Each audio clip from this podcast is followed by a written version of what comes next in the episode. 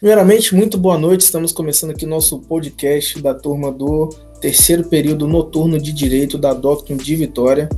É, a gente vai abordar o tema hoje, que é a desigualdade social com a mulher no ensino superior e no mercado de trabalho. Hoje a gente tem conosco aqui os nossos colegas Daniel Ramos, nosso amigo Carlos Penha, Vitória Riguete, Brena Gus, Gabriel Amâncio e Érica Fraga. Esse podcast ele é um trabalho realizado para a turma de Direito do terceiro período noturno, como eu já mencionei, para o trabalho de projeto integrador da professora Iana. E, bom, muito bem, a gente vai começar. Eu queria falar, eu queria primeiramente fazer uma pergunta direcionada para uma das, das moças presentes aqui nesse podcast, é, Brena, Vitória ou Érica. É, quem quiser, fica à vontade para começar a compartilhar alguma impressão pessoal que você tem. Vocês acham, vocês concordam que existe uma desigualdade social com a mulher? Vamos começar primeiramente no ensino superior. Vocês acham que é real essa, essa questão? Fique à vontade. Sim, boa noite. Então, trabalho sim, vejo muita diferença, né? É, sobre a questão principalmente financeira, né? Porque mulheres ganham bem menos do que os homens e às vezes fazem trabalhos bem mais puxados que eles e ganham menos. Além dessa questão da dupla jornada, né, que tem esse negócio de que às vezes a mulher trabalha em casa e depois trabalha no trabalho de carteira assinada, né? Isso eu sei que as mulheres sempre se queixam, né, que elas tomam conta do serviço doméstico, essas coisas, né? Exatamente, muito bem observado. É, a, gente pode, a gente pode notar que a carga de trabalho da mulher ela não se restringe só ao ambiente profissional, né?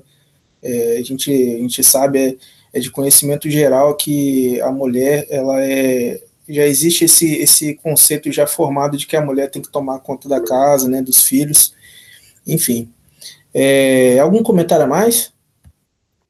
Interessante que pesquisas apontam que durante o horário de trabalho, a carga horária semanal trabalhada por um homem e por uma mulher, as mulheres elas têm a carga horária semanal bem maior do que o dos homens. Elas acabam trabalhando, pegando cargos de maior hora semanal.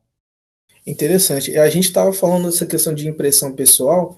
É, uma impressão pessoal que eu tenho, é, por exemplo, a minha esposa ela trabalha no, no setor de saúde, né, na área de farmácia.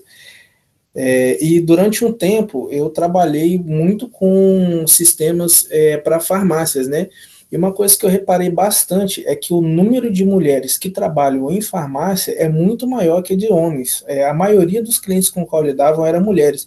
E o mais interessante é que, geralmente, quando a farmácia é, funciona nos sábados ou domingo, eu reparei que geralmente as mulheres eram mais, é, como é que eu posso dizer, mais escolhidas, né, era quem, era quem acabava ficando com esse tipo de, de carga horária, justamente é, porque os homens não queriam. Já vi muitos relatos assim de, de, de gente trocando de turno, pedindo para tocar turno, e, e, e, assim, às vezes a mulher na situação de, de, de, precisar de, um, de uma renda extra a mais, de um, de um a mais no salário, na remuneração, faz essas trocas de turno pegando esses horários aí que são um pouco mais desgastantes, né? Então, assim, é uma impressão pessoal que eu já tive também. É, Érica, você, ou Carlos, você tem alguma coisa para comentar? Mas, mas isso daí é o que mais está acontecendo agora nessa época de pandemia que a gente está passando, cara. Inclusive, a minha esposa também, ela é enfermeira e vacinadora, né? Então, quando está tendo campanha aqui no posto de saúde de Vitória, eles estão botando ela para trabalhar todo sábado. Então, assim, ela chega no sábado cansada, né? Aí tem os afazeres ainda de casa, então é aquela dupla jornada, inclusive, e recebe pouco, entendeu? Então, isso daí é muito difícil, né? Porque é, fora que tá, vai receber justamente aquele sábado de trabalhado, só que eu acho que tinha que ser bem mais compensado, tinha que ser bem melhor remunerado, né, no caso. Verdade. E a gente já falando de mercado de trabalho, é, a gente tem que lembrar também do, do, trajeto até a inserção do mercado de trabalho, né, que é muito, varia muito aí de acordo com a classe social e tal, mas é uma coisa que é muito interessante a gente analisar a chegada da mulher no ensino superior, né, é, existe uma diferença muito grande, obviamente, né, tanto para homem quanto para mulher, da remuneração em relação ao, a, a você possuir uma, uma, passagem no ensino superior, você possuir uma, uma, uma graduação, né? Mas é aí que tá. Será que uma, uma mulher graduada numa mesma área, é, será que ela recebe o mesmo que o homem? É, Vitória ou Érica, vocês que são nossos colegas de turma, vocês estão fazendo é, a graduação de vocês, vocês, vocês enxergam alguma coisa nesse sentido? É, boa noite. Enxergo sim, em questão da diferença de quando a mulher entra no, na, na, na, sua primeira graduação do que o homem entra nisso. É real e é realidade e aconteceu comigo, né? E a gente percebe, até pela família, né? Que é diferente quando você entra, quando você, uma mulher, entra uma graduação e está ali cursando o curso que você escolheu, do que quando o seu irmão entra ou quando o seu irmão decide.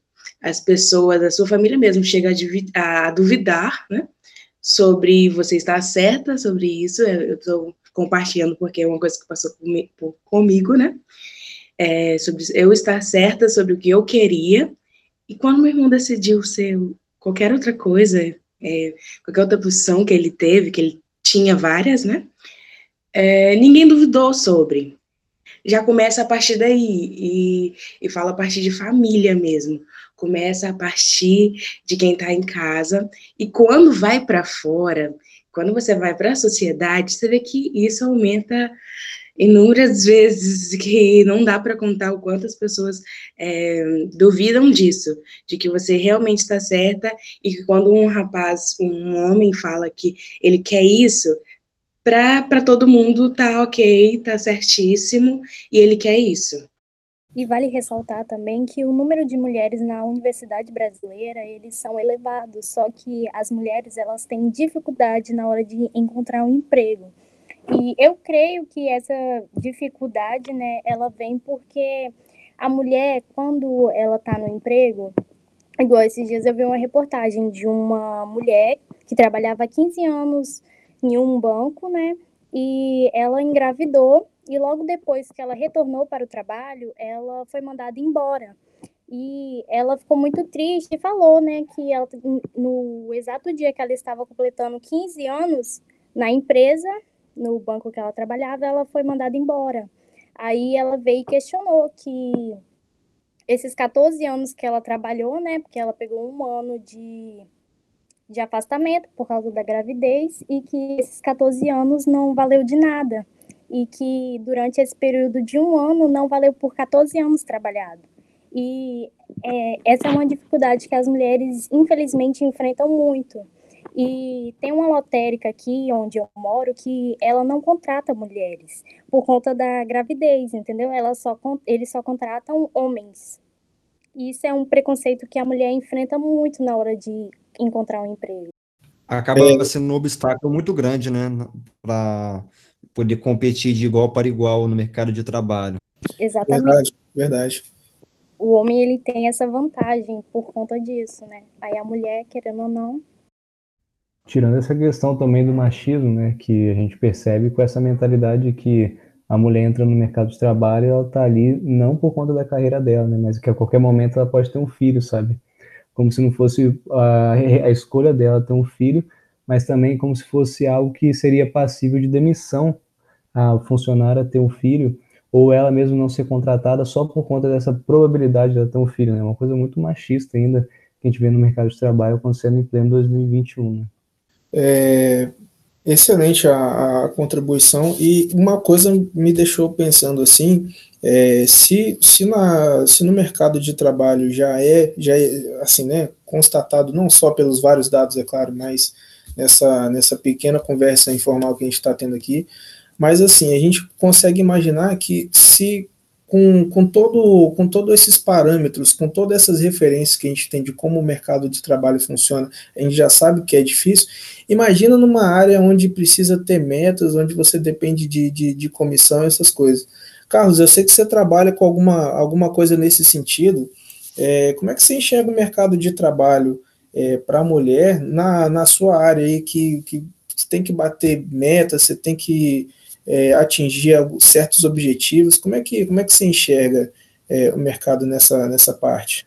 Cara, é, o que, que acontece? Aqui na empresa tem várias mulheres, né? Mas de cara, sim, eu já observei que o salário é menor e fora que elas trabalham demais para bater meta, para chegar ao final do mês e ter a comissão a mais no salário, entendeu?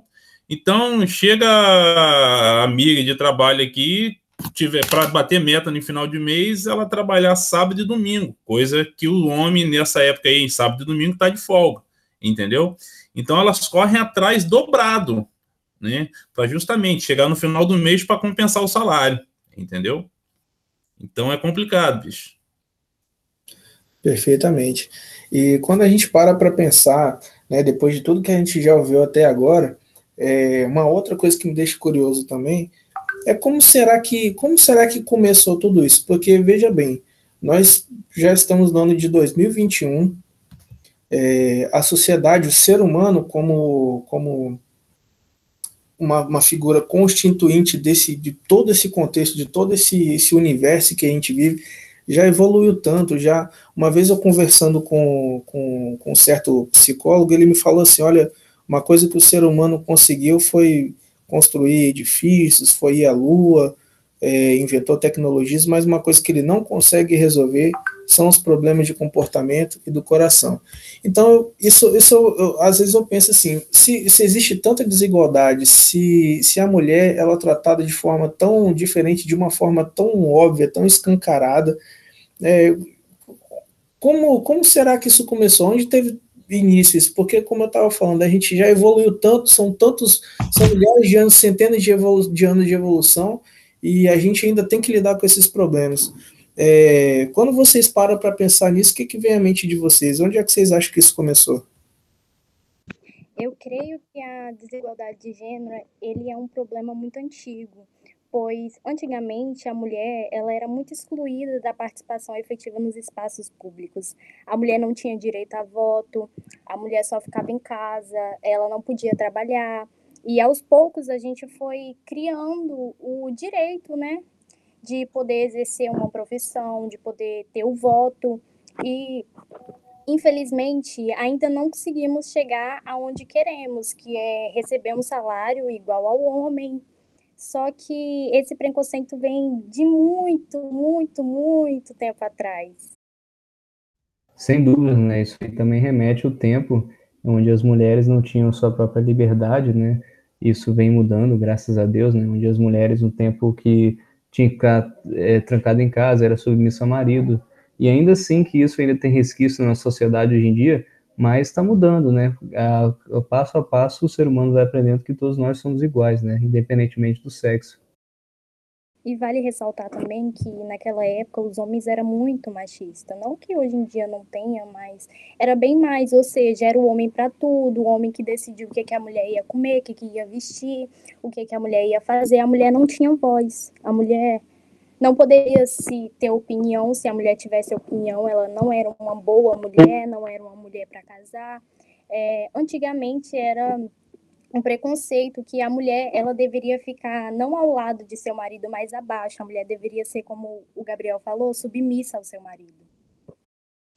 É, tudo isso que vocês falaram faz muito sentido, né? Se a gente olhar é, na, nas culturas antigas, né? A gente estudou lá né, com o nosso professor de, de antropologia, o Balikian, que a nossa cultura é, ocidental ela é oriunda de três culturas, né, na, na, cultura judaica, a cultura romana e a cultura grega. Né? Se você for ver em cada uma das três, a mulher sempre teve um papel diminuído, né? Você pode ver até na Bíblia mesmo, nos registros antigos, é, nas guerras, é, é, os, os homens eles eram é, transformados em, em, escravos e às vezes viravam soldados e as mulheres sempre ficavam com o papel, com certeza, de escravas, de ajudantes, de concubinas, né? É, na Grécia Antiga, você vê o próprio, a própria questão da escravidão era aceita, né?